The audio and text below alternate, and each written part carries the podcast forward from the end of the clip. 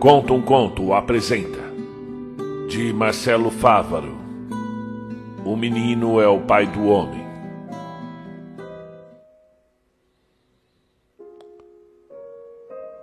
Certo dia, há alguns anos, chamaram-nos à sala do coordenador. Este, muito formal em suas palavras, como sempre fora, começou a nos passar os informes da semana. Coisas de praxe, datas para entrega das notas, prazos para apresentar os planos de aula, etc. Já ia esquecendo e finalizando a pequena reunião quando enfim se lembrou. Ah, aos que lecionam no terceiro ano do médio, temos um caso particular. Mais um, pensei. Já era uma sala cheia de casos particulares. Pois é, não me olhem assim, disse o seu Roberto, colocando os óculos e puxando uma ficha. É uma transferência para nossa escola. Nós, professores, permanecíamos em pé em frente à sua mesa. Os que não tinham um terceiro médio já haviam voltado para a sala dos mestres em busca de um último gole de café antes de tocar o sinal da primeira aula. O mundo está mudando e nós sabemos disso, disse embaraçado olhando para o papel de transferência. E o que vem agora, pensei. Da última vez Recebemos um rapaz de 1,90m que havia socado a cabeça da diretora na parede da sua antiga escola. É, deixa eu ver. Seu nome é Carlos. Pelo menos o seu nome social é. E, por favor, de acordo com a lei, devemos chamá-lo assim. Mas pode ser que em algumas listas antigas de chamada conste seu nome antigo. E qual é o seu nome antigo? Perguntou o professor Moreira, um cara religioso. Bem, professor, continuou o coordenador Roberto, ainda olhando para a ficha do garoto. Ele era ela. E agora é ele. Seu nome de batismo é Adriana. Mas ela, é, quer dizer, ele, descobriu a sua natureza masculina. E talvez se eu não os avisasse, sequer vocês perceberiam que se trata de uma menina de nascimento, porque, bem, realmente ele se parece muito com um menino. Mas nasceu menina. Interrompeu a professora Carmelita, batendo a ponta do seu sapato bico fino no piso de madeira. Sim, professora. Mas é isso que estou dizendo. Ele é um hominho. É, estou apenas alertando para a questão de algumas listas de chamada antigas podem, podem conter o nome errado. E desde quando o nome que o pai dá para a gente agora é o errado? Perguntou Astolfo, que sofreu na infância todo tipo de gozação por conta do seu nome estranho, Astolfo. Não contente com isso, decidiu virar professor para ser gozado por mais 30 anos. É, de acordo com a lei, uma pessoa pode escolher um nome social para ser chamado professor. E isso, dizem, que dá dignidade a ela. Manifestou o seu Roberto, já sabendo que seria uma conversa difícil. É, esse mundo tá virado aos avessos mesmo, suspirou o professor Moreira deixando a sala. É, é risquem o nome Adriana da lista e coloquem por cima Carlos. O sobrenome é o mesmo. Ele permanece como o número um. Então é só isso? Perguntei. Trocar o nome Adriana por Carlos? Bom, resumindo, sim, bufou o seu Roberto. Levou exatos três minutos para eu entender. Toda a questão. Apenas três minutos. E olha que eu achei muito. a propósito, parei na porta de sua sala quando já ia saindo. Ele é um bom aluno? Deixa eu ver, disse Roberto, passando duas páginas de seu prontuário. É, pelo que eu vejo aqui, ótimas notas. Era tudo o que me importava. O terceiro médio tinha preocupações muito maiores do que um transgênero. Era uma sala bem heterogênea, com dois estudantes refugiados da Síria ainda aprendendo a nossa língua, mais dois LAs, aquele jovem em liberdade assistida da Fundação Casa, ainda mais dois alunos com necessidades especiais, uma deficiente auditiva que não sabia Libras E isso era um problema porque eu também pouco me lembrava do que tinha aprendido sobre a linguagem de sinais na faculdade. Além do Jeremias, um menino autista quase do meu tamanho, que frequentemente fugia da sala enquanto eu estava passando a lição na lousa, fazendo-me correr atrás dele pelo corredor. Frente a esses desafios, um bom aluno em uma escola pública fica quase invisível. A gente tenta ajudar, mas vocês já conhecem a história. No conselho de classe, ele é só mais um ok. Esse aí não dá trabalho. O ano prosseguiu. E realmente o Carlos, Carlinhos para a turma, era um bom aluno. Conversador, mas bom aluno. Tirava sarro, vivia enfiado no meio das meninas e tinha uma boa relação com os outros. Eu continuava minha peregrinação atrás do Jeremias pela escola. Aliás, bastava ver um professor correndo pelo pátio e você já sabia. O Jeremias. Eu buscava terminar a aula um pouco antes do que em outras salas para desenhar para o Jeremias. Era o que o acalmava. Com os anos acostumei-me com a ideia de que alguns alunos me chamassem de pai. No começo estranhei bastante, mas vi que isso se repetia conforme os anos iam passando e passei a tratá-los como filhos. Aliás, eu passava mais tempo com eles do que com os meus próprios filhos biológicos. Isso foi me tornando, além de um professor, também um educador. Carlos, senta direito, vai estragar sua coluna. Qual é, professor? Jeremias, tira a mão da boca, você acabou de passar ela no chão. A gente vai ajudando o quanto dá. Traz um tênis em bom estado para um, corre para o hospital com outro que quebrou o braço jogando bola na quadra, ajuda a fazer um currículo para o outro. O que você está lendo, professor? perguntou o Cláudio, um rapaz magrinho que sentava na primeira fileira e tinha os olhos enormes. É Dom Casmurro, garoto. E é bom? Por que você mesmo não descobre? Estendi o livro em sua direção. É sério? Vai me emprestar? Perguntou, virando o livro de um lado para o outro. Pode ficar para você, respondi. Mas o senhor não vai querer saber o final? Perguntou franzindo a testa. Esse livro não tem final. Sorri guardando meus diários. Amanhã eu tenho uma entrevista de emprego na cidade, professor. É telemarketing. Eu vou ler no metrô, disse guardando o livro. Certo dia organizamos uma festinha de Halloween. Eu manjo um pouco de pinturas artísticas e decidi levar minhas tintas para fazer aquelas caras de monstros, vampiros e caveiras. Eles gostam. Carlinhos, já quase maior de idade, quis fazer um palhaço. Oh, mas esse faz um bem assustador, disse sorrindo. Ao seu lado, a Jéssica assistia a tudo com entusiasmo. Jéssica era namoradinha do Carlos, ou pelo menos queria ser. Ele era realmente muito brincalhão e, naquele momento, pintando o seu rosto, não poderia mais vê-lo como Adriana. Era impossível, cara. Ainda bem que você se descobriu um menino, porque você seria uma menina muito esquisita. Pensei em brincar, devolvendo as suas zoeiras. Mas guardei para mim. Ei, Cláudio, chamei no corredor. Fala, pro. Como foi a entrevista? Ah, fui péssimo, respondeu. Que pena. É, esquenta não, disse segurando seu ombro. Logo você encontra outra vaga. Ah, mas eu consegui um emprego, afirmou me surpreendendo. E como foi isso? Ah, o senhor não vai acreditar. Eu fui péssimo, como eu disse. E já tinha sido dispensado, mas eu tinha ido com a minha prima e ela ainda estava lá dentro fazendo a seleção. Resolvi esperar para voltar com ela. Então me sentei na recepção e fiquei lendo o livro que o senhor emprestou. Que beleza! Pois é, e não é que a moça da seleção passou pela sala e me viu lendo. Parou e perguntou: Que livro é esse? Dom Casmurro, respondi. Está lendo Machado de Assis, garoto. Parabéns. E está gostando? É, mais ou menos. Esse Bentinho é um tonto mesmo. E eu não gostei desse José Dias, é muito encherido. Ah, conta mais sobre essa história para mim. Pediu a moça me testando, para saber se eu estava mesmo lendo. Então eu contei. E no final ela me contratou, desde que eu lesse um livro por mês e contasse para ela a história. disse o aluno radiante. No final do ano eu estava fechando as notas em meu diário.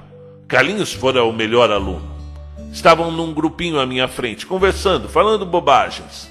E Josué, que tomava água a goles largos numa dessas garrafinhas de inox, ofereceu ao Carlinhos um pouco. É normal na escola eles compartilharem a mesma garrafa. Jéssica, que sempre estava ao seu lado, respondeu por ele: É claro que não, né? Você não sabe que ele não pode tomar água da escola? Fiquei com aquilo na cabeça. E quando vi, o Jeremias já tinha fugido pelo corredor. Aproximei-me do rapaz de 1,90m, aquele que tinha atacado a cabeça da diretora na parede. Era uma lenda. Ele apenas havia empurrado a diretora, segundo me explicou. Com o tempo e algumas conversas sobre futebol e jogos de celulares, confidenciou-me que era fruto de um estupro e que aquilo sacudiu sua cabeça.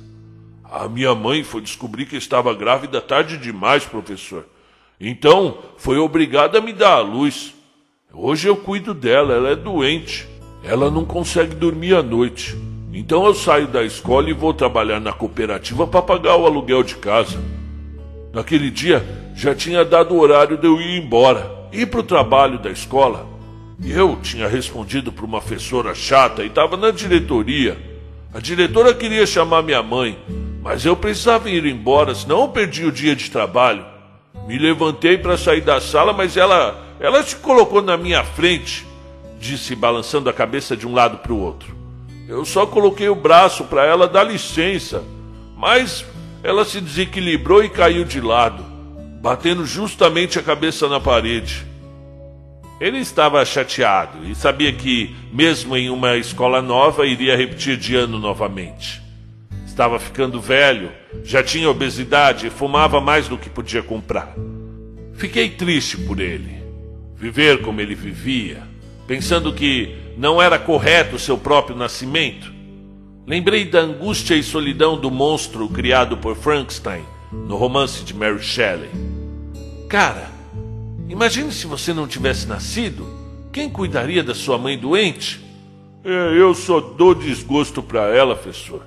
E mais uma vez vou dar repetindo de ano. No conselho de classe eu passei o Tiagão. Fui criticado. E sei que sua promoção em minha matéria foi social e não pedagógica. Pensei que ele já se punia bastante. Não precisaria que eu fizesse isso. Também tive muita dó da antiga diretora, que sai de casa para trabalhar e volta com um enorme galo na cabeça. Fora o transtorno psíquico, sempre é pior do que o físico. O tempo passou, eles se formaram, saíram da escola e depois de algum tempo eu mesmo saí daquele colégio também. Uns anos depois, passeando com meu cachorro, ouvi alguém falar: Professor, passeando com o cachorrinho? Era o Carlinhos, agora o Carlos. Estava vestido sobriamente, com calça social, sapatos e gravata. Tinha cortado o cabelo tigelinha e agora usava ele penteado de lado. Tinha envelhecido, aparentando cansaço, e algo em seus olhos me fazia pensar que o mundo não fora tão receptivo quanto aquela turma do terceirão tão heterogênea. Quem diria, rapaz? Agora é um homem, disse sorrindo.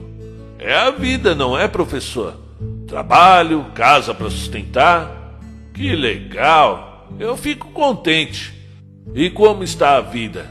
Perguntei enquanto caminhávamos puxados pelo meu dog. Vai bem. Lembra da Jéssica? Aquela do cabelo vermelho? Sim, ela mesma. Eu casei com ela, disse triunfante. Ao falar da Jéssica, lembrei do caso da água. Aquilo, sem eu perceber, tinha ficado na minha memória todos aqueles anos. Por que você não tomava água na escola? Perguntei quando o papo acabou. Ele enrugou a testa pensando, olhou para mim e disse: Sabe que alguns professores passaram aquele ano todinho me chamando de Adriana? No começo eu achei que era sem querer. Depois eu vi que era de propósito. E no final percebi que eles tinham prazer em fazer isso. Sabe, professor, eu não tomava água na escola para não ter vontade de ir no banheiro. Pensei por alguns momentos e arrisquei perguntar: E qual banheiro você usava, o masculino ou o feminino? Eu simplesmente não usava. Limitou-se a dizer. Carlinhos, diferente de muitos outros alunos, nunca me chamou de pai. Mas naquele momento senti uma raiva tão grande. Aquela raiva de um pai que não percebeu uma grande injustiça cometida contra o seu filho e que, quando percebe, já é tarde demais. Senti-me impotente, fraco e devastado por uma realidade monstruosa que não permite que um homem como o Carlos use o sanitário masculino, tampouco o feminino de uma escola, a ponto de segurar suas necessidades por horas até chegar em casa. Onde eu estava que não percebi isso a tempo? Talvez correndo atrás de Jeremias, ou falando sobre futebol com o Tiagão, ou tentando me comunicar em Libras, ou tentando ensinar os alunos sírios a falar português. Carlos era um bom aluno, aprendia com rapidez, era um invisível. Meus olhos se encheram de lágrimas, e parece que o homem entendeu o que eu estava pensando. Colocou a mão no meu ombro e disse: Não esquenta, não, professor. Está tudo bem. Vai ficar tudo bem. De vez em quando eu vejo Jeremias brincando na rua. Passo por lá quando vou aos meus pais. Lembro de como ele me fazia de bobo se escondendo na escola.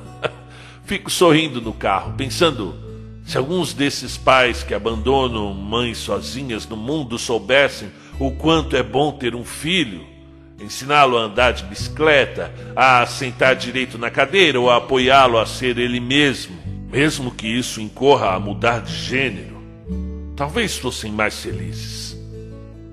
Nessa manhã fui a mais um enterro de um ex-aluno. Isso acontece mais do que seria considerado normal, principalmente quando você dá aulas na periferia. Eles se vão num suspiro, infelizmente.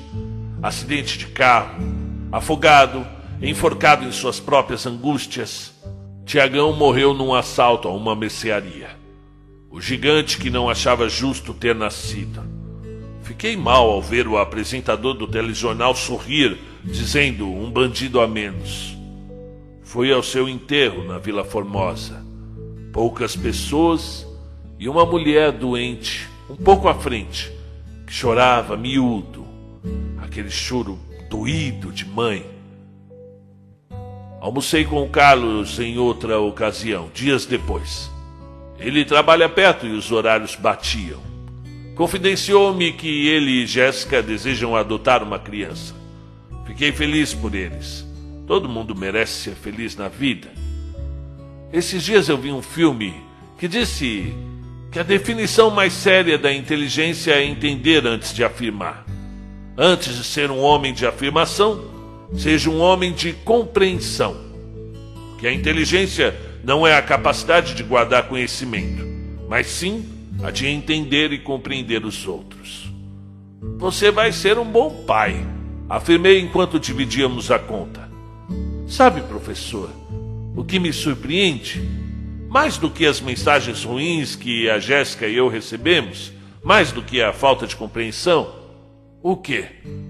É o apoio das pessoas como o Senhor. E esse apoio vem de pessoas que a gente nem esperava. Eu sempre achei que o senhor fosse ocupado demais para perceber a minha situação, e agora a gente está aqui, comendo doce de batata de sobremesa e falando sobre bebês. Carlos estava preocupado demais com uma família para cuidar. Arrumar um emprego melhor, pagar as contas, tentar viajar nas férias, conhecer um pouco do mundo, das coisas, viver seu sonho. Não tinha tempo para gastar com a pequenez de pessoas que insistiam em dizer como ele deveria viver, vestir ou se chamar. Mas dava para ver que aquilo machucava ele.